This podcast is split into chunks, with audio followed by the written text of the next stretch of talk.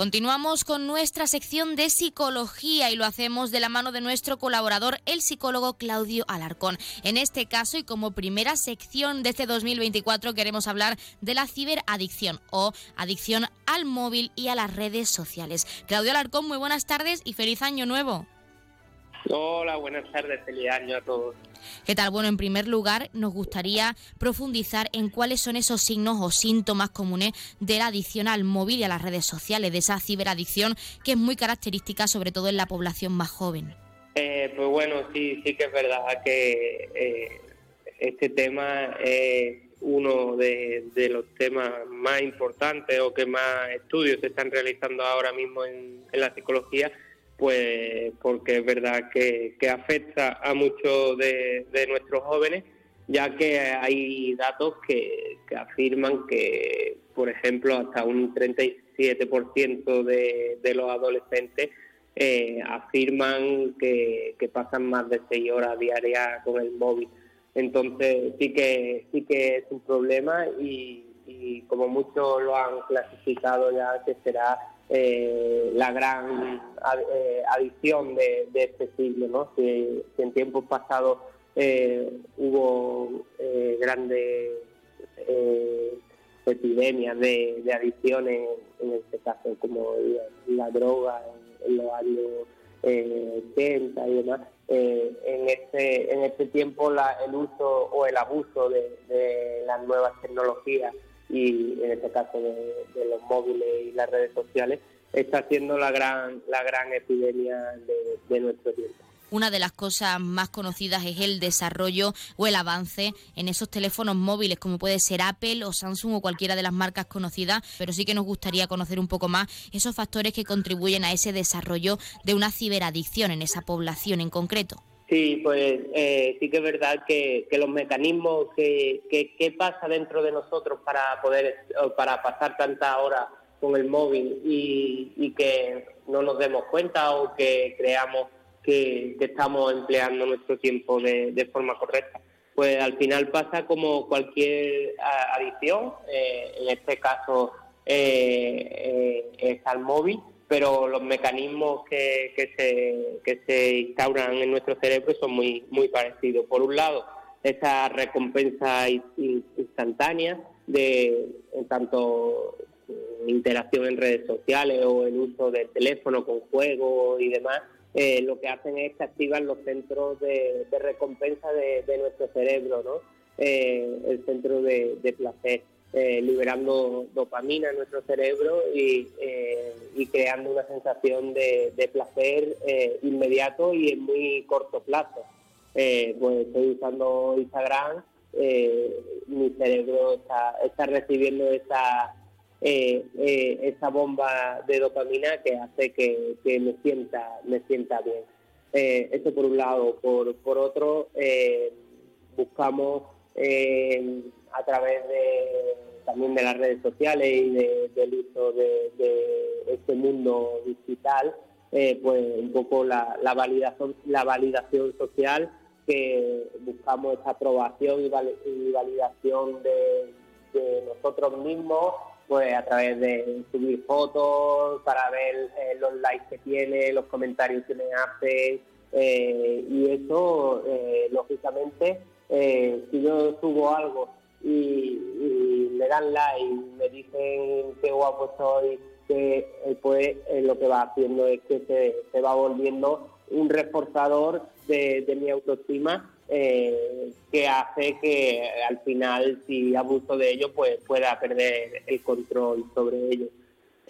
también ese miedo a, a, perderse eventos, noticias o experiencias que estén pasando en la red si, si no tengo si no tengo el móvil eh, o no estoy o no estoy atento o conectado permanentemente. Eh, entonces, eh, otro de los mecanismos que hace que, abusemos del móvil. Y por último, un poco ese escape emocional, ¿no? Contra el aburrimiento o contra problemas emocionales o situaciones estresantes que, nos produce el móvil. Al final, es una forma de, evadirse de, la realidad.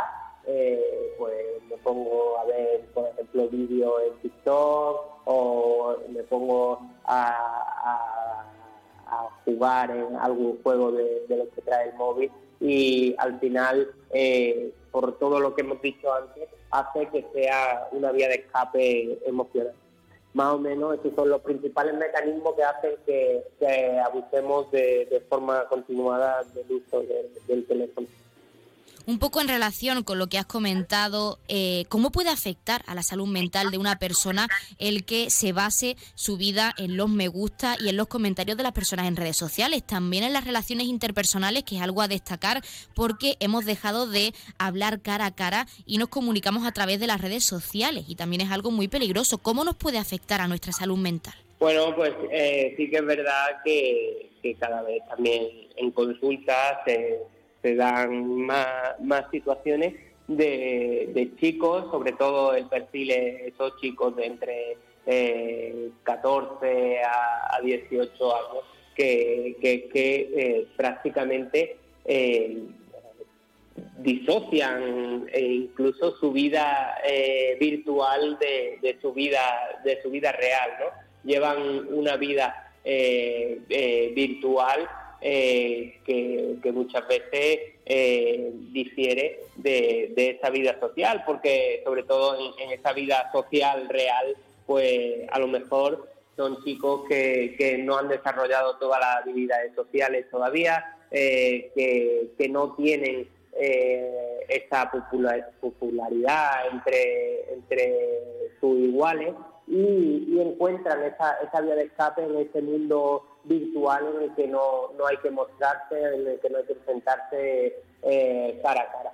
Eh, ¿A qué, ayudó a eso? Pues la pandemia y ese tiempo de, de, estar en, casa hizo que, este mundo virtual eh, cogiera mucha fuerza y, sí que es verdad que ha desarrollado problemas de, autoestima, problemas asociados a, incluso eh, procesos de, ansiedad y, depresión cuando no tengo eh, ese, ese acceso a, esa vida eh, digital y incluso, como tú comentabas, al final se generan una serie de problemas psicológicos eh, cuando no concuerdan esa, esas dos vidas que, comentamos, esa vida virtual y, esa vida social. Pues para finalizar y quizá un mensaje para concienciar a toda esa población, sobre todo a esas generaciones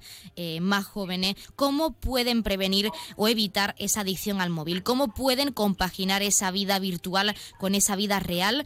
Sí, bueno, eh, sobre todo lo más importante sería la prevención y, el tratamiento y tiene que ser un trabajo conjunto yo creo entre entre familia eh, y, los chicos eh, sobre todo en el caso de, de, los chicos de los chicos jóvenes eh, ya que muchas veces el primer problema que encontramos es que ellos no son conscientes de, ese abuso, ¿no? Y lo ven como, como, algo, como algo normal.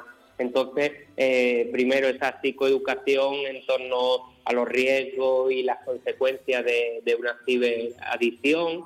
Eh, después también eh, poner límites tanto al uso del teléfono móvil con, con acuerdo con, ellos, pues cuando nos sentamos en la mesa no se utilizan los teléfonos, eh, cuando me voy a acostar eh, en la hora de, dormirse el teléfono se queda fuera de la habitación, eh, pequeñas pautas así que hacen que, se facilite el control del uso y también el uso de, esos limitadores o aplicaciones de, monitoreo ¿no? que, las propias redes sociales en prevención de, de, de, de esas ciberadicciones eh, han implantado, tanto Instagram como casi TikTok, todas las redes sociales. Eh, tú mismo puedes poner, activar ese, ese aviso que te avisen cuando lleva un cierto tiempo y al final lo que hace eso es hacernos conscientes del tiempo que, pasamos en, redes sociales.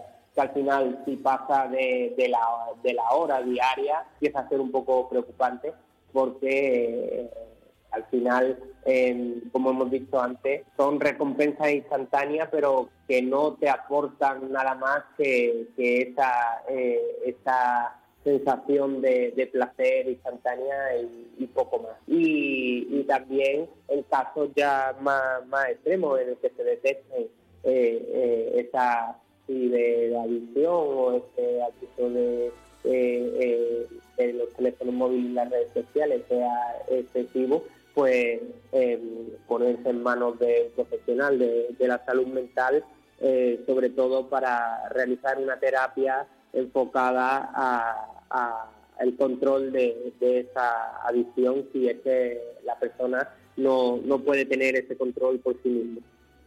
Pues Claudio Alarcón, nosotros nos quedamos con esas pautas a seguir para evitar esa ciberadicción y queremos como siempre agradecerte que nos hayas dado unos minutos en nuestra sección de psicología y en nuestro programa para hablar de este tema tan actual y tan interesante. Muchísimas gracias.